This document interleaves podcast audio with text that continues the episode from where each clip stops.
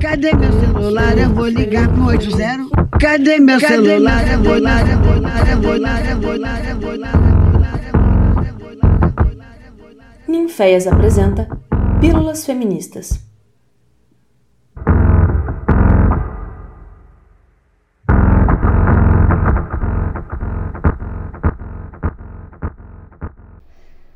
Oi meninos, sou eu aqui de novo. Eu me chamo B, sou artista, performer, arte educadora, trans não binária e pesquisa a questão trans na arte contemporânea. Se você nos acompanha, sabe que o de T para T traz vivências de pessoas trans para pessoas trans. E no podcast de hoje, vamos abordar as vivências trans no ambiente escolar, pensando em pessoas que ministram aulas ou trabalham na educação brasileira, exercendo outras funções. Além da nossa trajetória como professores, traremos também as nossas histórias enquanto alunos. Se você gostar do podcast, compartilha nas suas redes e marca o Ninfés.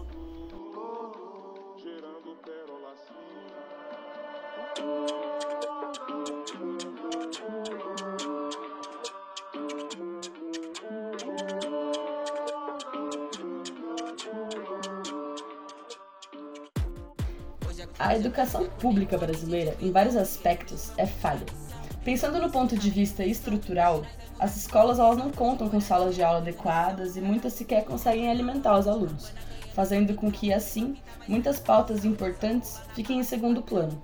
Quando se pensa em gênero e sexualidade, é quase impossível não pensar na onda de conservadorismo que o nosso país se encontra hoje, onde diariamente essas lutas são atacadas e barram o desenvolvimento de uma educação mais inclusiva. Isso faz com que, no geral, pessoas trans não estejam nesses espaços. E quando se pensa em outras áreas, tudo é mais difícil ainda. Temos professores trans de matemática, física ou química e os auxiliares de limpeza. A galera da cozinha ou da administração pode expressar livremente sua identidade dentro do ambiente profissional? Onde estão essas pessoas, se não na escola? Bom, para conversar com a gente aqui hoje, eu vou chamar Sheik, que vai se apresentar pra gente agora.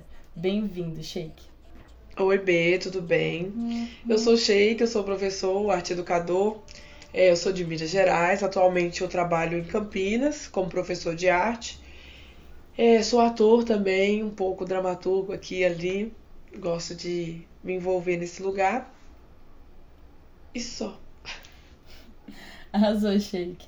Seja bem-vindo e, primeiramente, eu gostaria de agradecer a sua disponibilidade de estar aqui hoje. É, eu imagino que, assim como todas as pessoas que trouxemos para trocar ideia com a gente aqui no podcast do GT para T, você também deve ter vivências de gênero bastante vivas na memória, né? Principalmente pensando no desenvolvimento da infância e adolescência, que é uma fase que nos marca muito enquanto corpos trans.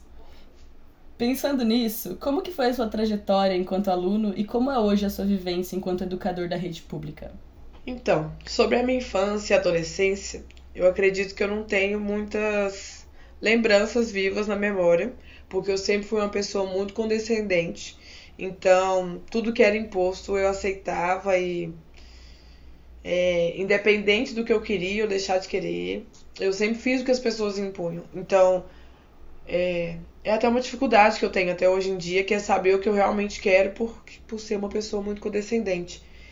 Então, demorei muito para entender todas essas questões de gênero, para entender o que estava passando naquela época. Eu só fui compreender melhor depois que eu comecei um acompanhamento com o psicólogo, que aí a gente olha para nossa infância adolescência de outra forma. Então, só assim.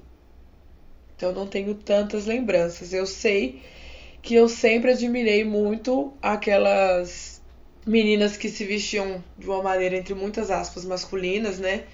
Seria sapatão caminhoneira, né? Para poder exemplificar. Eu sempre admirei muito, sempre achei muito corajoso da parte delas fazerem isso, se dizerem tão cedo. Não como uma questão de orientação sexual, mas se dizer das roupas de, de que elas gostariam de usar e tudo mais, né? Então eu nunca disse das roupas que eu queria. E isso sobre a minha infância e adolescência a minha vivência agora como educador já é um pouco diferente, porque eu percebo que só a minha presença já diz alguma coisa. Acho que antes eu conseguia passar despercebido e eu também me esforçava para passar despercebido, mas eu acho que agora como educador não tem como passar despercebido, porque é um corpo trans, porque é um. É isso, né? É uma ruptura em, toda, em todo o padrão da escola. Mas esse é meu primeiro ano como professor e tendo me identificado como uma pessoa trans, né? Então são. Eu não tenho muitos parâmetros para dizer que se agora tá bom, se tá ruim, se tá. Não tenho parâmetros. O que eu posso dizer é que eu passei por algumas coisas na escola, mas que eu esperava que fosse muito pior. Muito pior mesmo. É, teve uma professora apenas que, numa situação na sala, eu falei para os alunos, me apresentei como o professor, sou o Sheik, e aí é, os alunos sempre me tratando masculino, e essa professora decidiu que não estava bom. E ela passou a me tratar no feminino, e o aluno corrigiu ela. Lembrando que meus alunos têm de 6 a 10 anos, foi um aluno de 7 anos que corrigiu a professora. E ele corrigiu ela, e ela não aceitou, e falou: não, é uma menina. Ele falou: não, é o professor. Ela falou: não, é uma menina. Porque ela é uma menina, e foi explicar para a criança por que, eu era uma menina. Então acho que essa foi a a violência mais explícita que eu sofri na escola, assim. Mas eu tenho uma equipe gestora que me apoia muito, tanto as diretoras quanto a coordenadora sempre me apoiaram. Então, logo depois disso, quando eu comuniquei a elas do acontecimento, houve uma reunião com essa professora, mostraram a lei para ela, falando que ela era obrigada, legalmente falando, que ela deveria sim me tratar pelo pronome que eu solicitei, até porque é uma instituição pública. E aí decidi em diante, tudo tranquilo com essa professora. Uma outra professora que me tratou no feminino, mas eu acabei, eu mesmo já cortei ela, mas poucas coisas. E uma situação que houve também foi que teve uma sala que eu entrei para começar minha aula e os alunos falaram que eles não. Gente, sete anos, eles são ótimos que eles não iam deixar eu dar aula enquanto eu não explicasse se eu era menino ou se eu era menina. Porque assim, era uma questão avassaladora. É, e aí eu expliquei para eles é, que durante muito tempo da minha vida eu me identifiquei como uma menina e que todo mundo dizia também que eu era uma menina. E aí eu expliquei para ele que o médico também disse que eu era uma menina e que, enfim, eu também acreditei nisso por muito tempo e que chegou um momento que eu entendi que não era por aí esse caminho e aí eu falei, não, gente, não sou menina, não. E aí foi isso. Eles aceitaram de bom grado essa explicação, seguiu a aula, tá seguindo até hoje, assim. Foi tranquilo. Com as crianças eu acho que é mais tranquilo do que com os adultos. Acho que é essa hierarquia mesmo, né? É da hora você trazer a sua experiência, porque na minha experiência, enquanto alune, é, eu também me identifico muito com a condescendência. Eu acho que chegou um, um, um momento da infância, assim, que eu, até determinado momento, eu performava a feminilidade, mas eu me questiono muito hoje em dia se eu performava ela porque eu queria ou se porque me botaram essas coisas, sabe? Mas assim, eu comecei a ficar muito incomodada, porque, tipo, chegou a pré-adolescência, as meninas usavam muita maquiagem, salto, na escola, assim. E eu estudava numa escola super conservadora. E nossa, e eu acho que nunca houve. Agora, indo pra, pra uma outra coisa que você falou, acho que nunca houve esse apoio por parte da escola para mim enquanto estudante, sabe? E isso é essencial, cara. Tanto para as crianças quanto pra gente que tá trabalhando agora na escola, né? É, enquanto professor, eu nunca dei aula presencialmente enquanto um corpo trans. Me identificando enquanto um corpo trans, né? Porque quando eu tava dando aula presencial ainda, em 2018, 2019, eu não me identificava assim ainda. Só que eu acho eu sentia muito o que você fala da sapatão, que rolava essa identificação, principalmente pelas meninas adolescentes, assim, sabe? Tipo, elas ficavam, nossa, que legal, uma pessoa diferente dando aula pra gente. E aí eu achava isso muito engraçado. E da hora, né? Porque eu nunca tive um exemplo assim na, na escola, na sala de aula. Enfim, é, mas agora que a gente já falou um pouco das nossas vivências, Shake, é, eu queria falar sobre levantar a pauta trans dentro desse espaço. É óbvio que a gente, inevitavelmente, performa a nossa transgeneridade dentro da escola, porque são os nossos corpos, né? Não tem como não. É, e a gente faz isso nas salas de aula e em todos os espaços que a gente frequenta, né? No dia a dia, trabalhando É, mas acho que pode ser bastante desafiador sustentar essa performance e mais ainda lutar por ela explicitamente. Como que você lida com esses desafios? Você fala abertamente sobre transgeneridade na sala de aula? Como que você acha que essa onda conservadora do nosso país impacta na sua expressão de gênero dentro da escola? Então, muitas questões, né? Primeiro, é como que eu lido com esses desafios? Menine, é assim, um dia de cada vez. É, sendo bem sincero para vocês todos que estão ouvindo, todos, todas, todos. Tem dia que é Senhor. Gostaria de dar uma destransicionada. Porque eu percebi que, gente de Deus, é um peso, né? Às vezes se torna um peso. Tem dia que é um peso. Vou ser muito sincero, assim, tem dia que eu penso em destransicionar, porque é isso, só a nossa presença, só o nosso corpo dentro da escola já é uma questão. Já é assim. E tem dia que a gente não tá afim de ser arara azul, sabe? A gente não quer ser um bicho exótico. Tem dia que você só quer entrar na escola, fazer a aula bonitinho e sair. Sem ser um animal exótico. Então, como que eu lido com esses desafios? Ah, eu vou no banheiro da escola, tiro o binder, respiro fundo e depois volto para a sala de aula. Põe de novo o binder antes de voltar, né? é, se eu falo abertamente sobre a minha transgenidade, meu gato está tendo alguns ataques de, de energia, vai ter um som diferente aí, mas é meu gato. É, como eu falo abertamente? Não falo abertamente. Eu tenho muitos resquícios dessa pessoa condescendente que eu era e que eu sou ainda, eu acho. Olha, minha psicóloga ouvir isso, ela já vai me perguntar. É, então eu tenho muito receio de falar sobre porque tem toda uma aura com a infância e que ela é intocada, então é o que a gente sabe, né? Falou de banheiro unissex na escola, as pessoas já estão achando que vai acontecer o caos. Então eu tenho muito receio de falar na escola sobre sobre isso. Então eu eu existo lá dentro. Eu não tenho muito orgulho de dizer isso não, mas eu não discuto muito a minha transgeneridade com os alunos por, por ter receio do que os pais podem dizer, do que pode acontecer. Eu acho que talvez também seja mais uma questão minha do que dos outros. Talvez se eu conversar seja diferente. Mas eu tenho receio, porque é, como eu posso dizer isso de uma forma mais delicada? São pais bem conservadores dessa escola que eu estudo, ou que eu estudo, que eu dou aula. É, então são pais e mães responsáveis muito conservadores.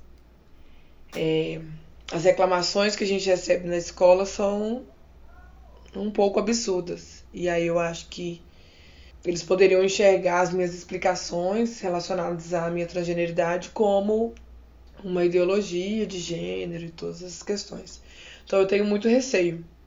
Mas eu sei que tem pessoas trans por aí que não têm esse receio todo. E pode ter a ver também com o fato de que Faz pouco tempo que eu tô nessa, então quem sabe no ano que vem.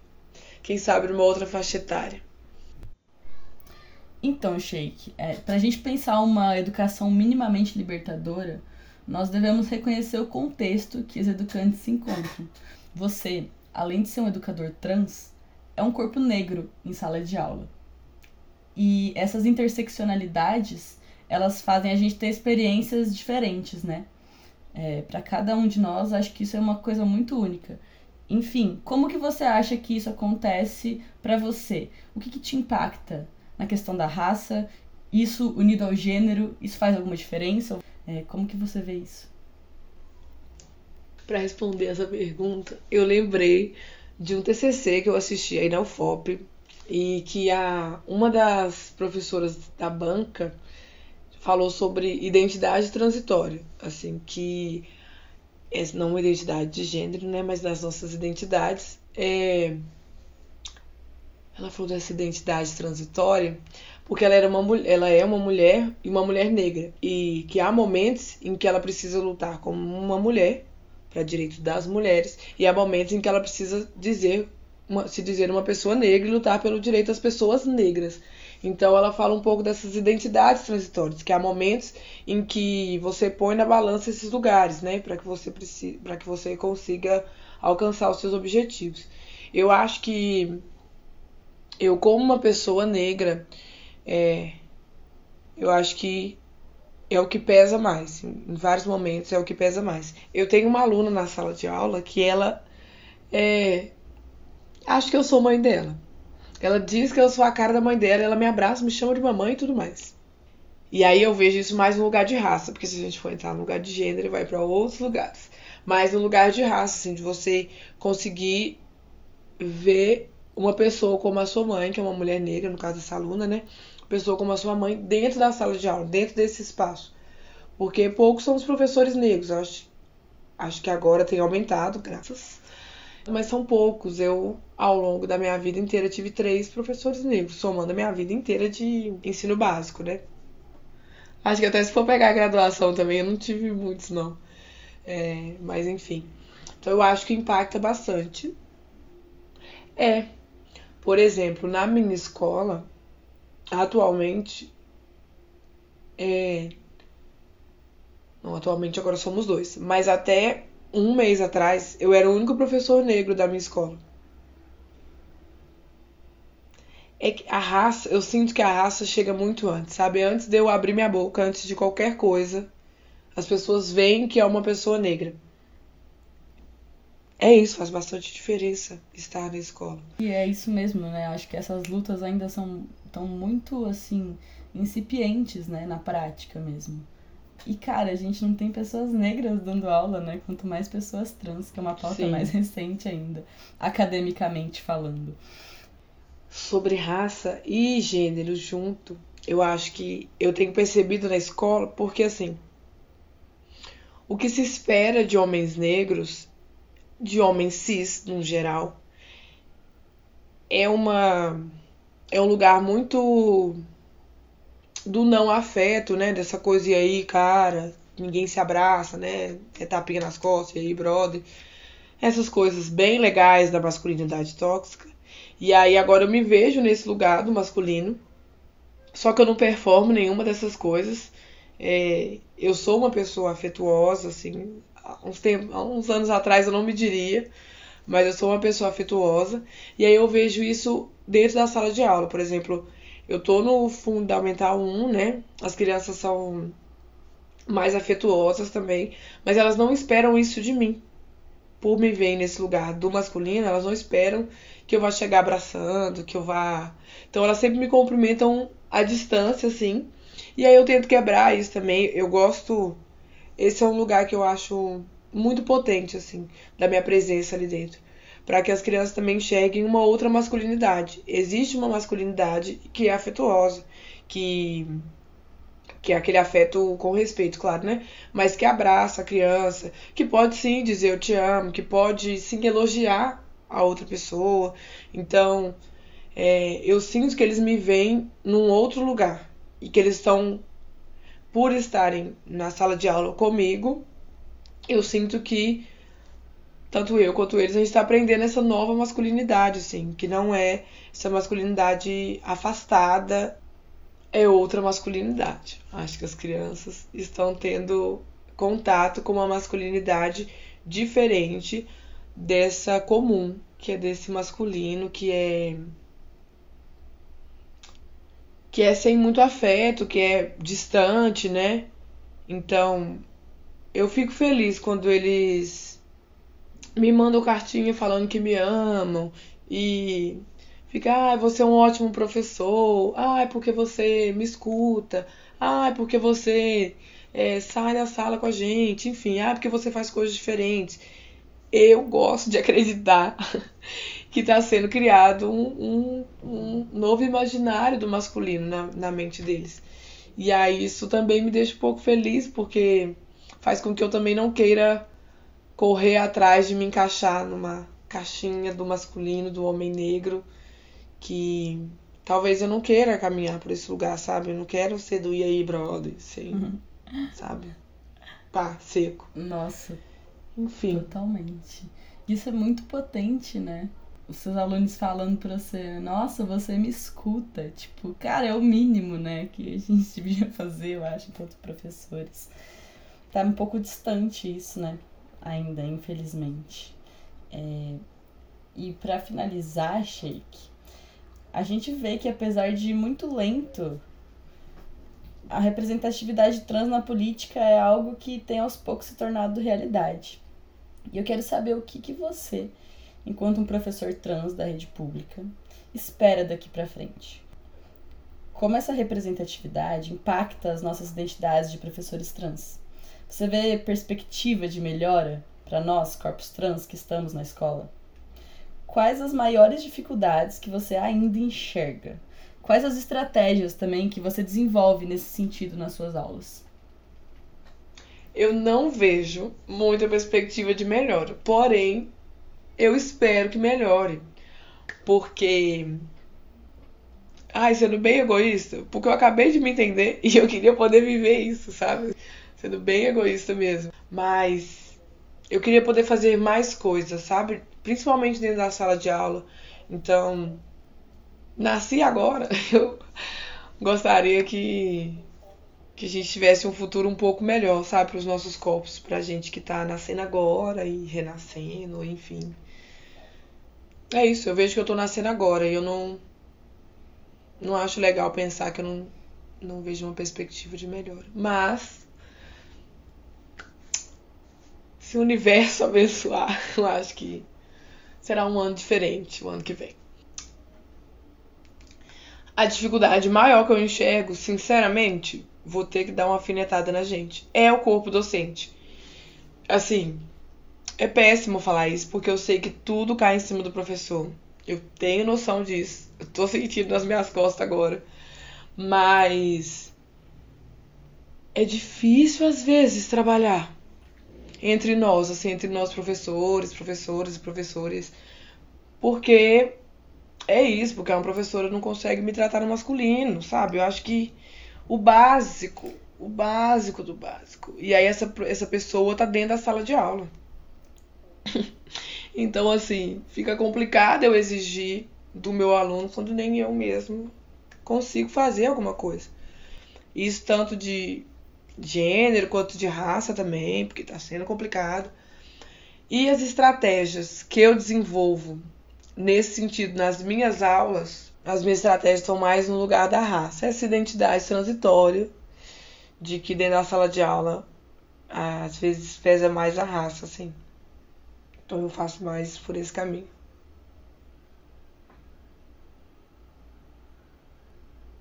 Mas também acho que é muito importante a gente, enquanto corpos trans, se respeitar e se poupar de certas situações, sabe? Tipo, se você percebe que você não tá preparado para isso, não tem porquê, né? Porque acho que é prezar pela nossa saúde mesmo nesses espaços, que senão a gente não vai conseguir estar tá neles. Mas, enfim, Sheik, eu gostaria de te agradecer muito, muito, muito, muito, muito. Eu tô muito feliz de verdade de ser daqui. E a galera do GT Pra Ter e do Unifest também tá feliz demais da gente ter conseguido fazer essa conversa. E eu espero que tenha sido bom para você também. A gente espera que a sua trajetória na educação tenha trocas importantes e que o nosso país dê dignidade aos poucos às pessoas trans nesses espaços. Muito obrigado por terem me chamado. É, foi muito bom participar, foi muito bom olhar para minha trajetória também com certo carinho. Eu acho que eu não tinha olhado para tudo isso ainda dessa forma. Então, muito obrigado por terem me chamado. Foi gentil da parte de vocês. Espero que quem esteja ouvindo tenha se identificado de alguma forma ou tenha se sentido movido, né? Tenha movimentado coisas aí dentro de vocês. Muito obrigado. Dia 15 de outubro foi o dia do professor e nós do GT pra T gostaríamos de agradecer imensamente e parabenizar nós, professores, que estamos aí lutando nas escolas, né? Que estamos tentando fazer as coisas ficarem um pouco mais fáceis, tanto para nós, profissionais, quanto para essas crianças que não se sentem nada confortáveis ainda, na maioria das vezes dentro da escola. Isso é triste, Mas acho que a gente está fazendo o que a gente pode e às vezes até o que a gente não pode, né? Para conseguir fazer as coisas ficarem melhores nesse sentido. Força pra gente e a gente continua nessa, né? Obrigada a quem nos ouviu até aqui. Um beijo e até. Tá, sai da frente, a não ser que você queira morrer defendendo bens de quem tirou tudo da gente. Quem colhe quem conta é você, mas quem engorda é ele. Nós fica sem nada e dividir. Tô cansada de ser refém, hoje é nós que vai render.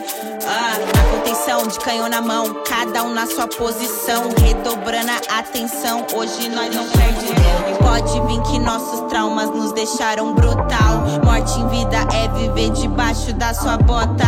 Miséria é o rastro que cês deixam onde passam. Negócio de branco é peculato. Produto final de um esquema grande calculado. Memória genética, deuses na terra. Biblioteca era só matéria. Cara pálida, nova era, novas regras. Nova era, novas regras.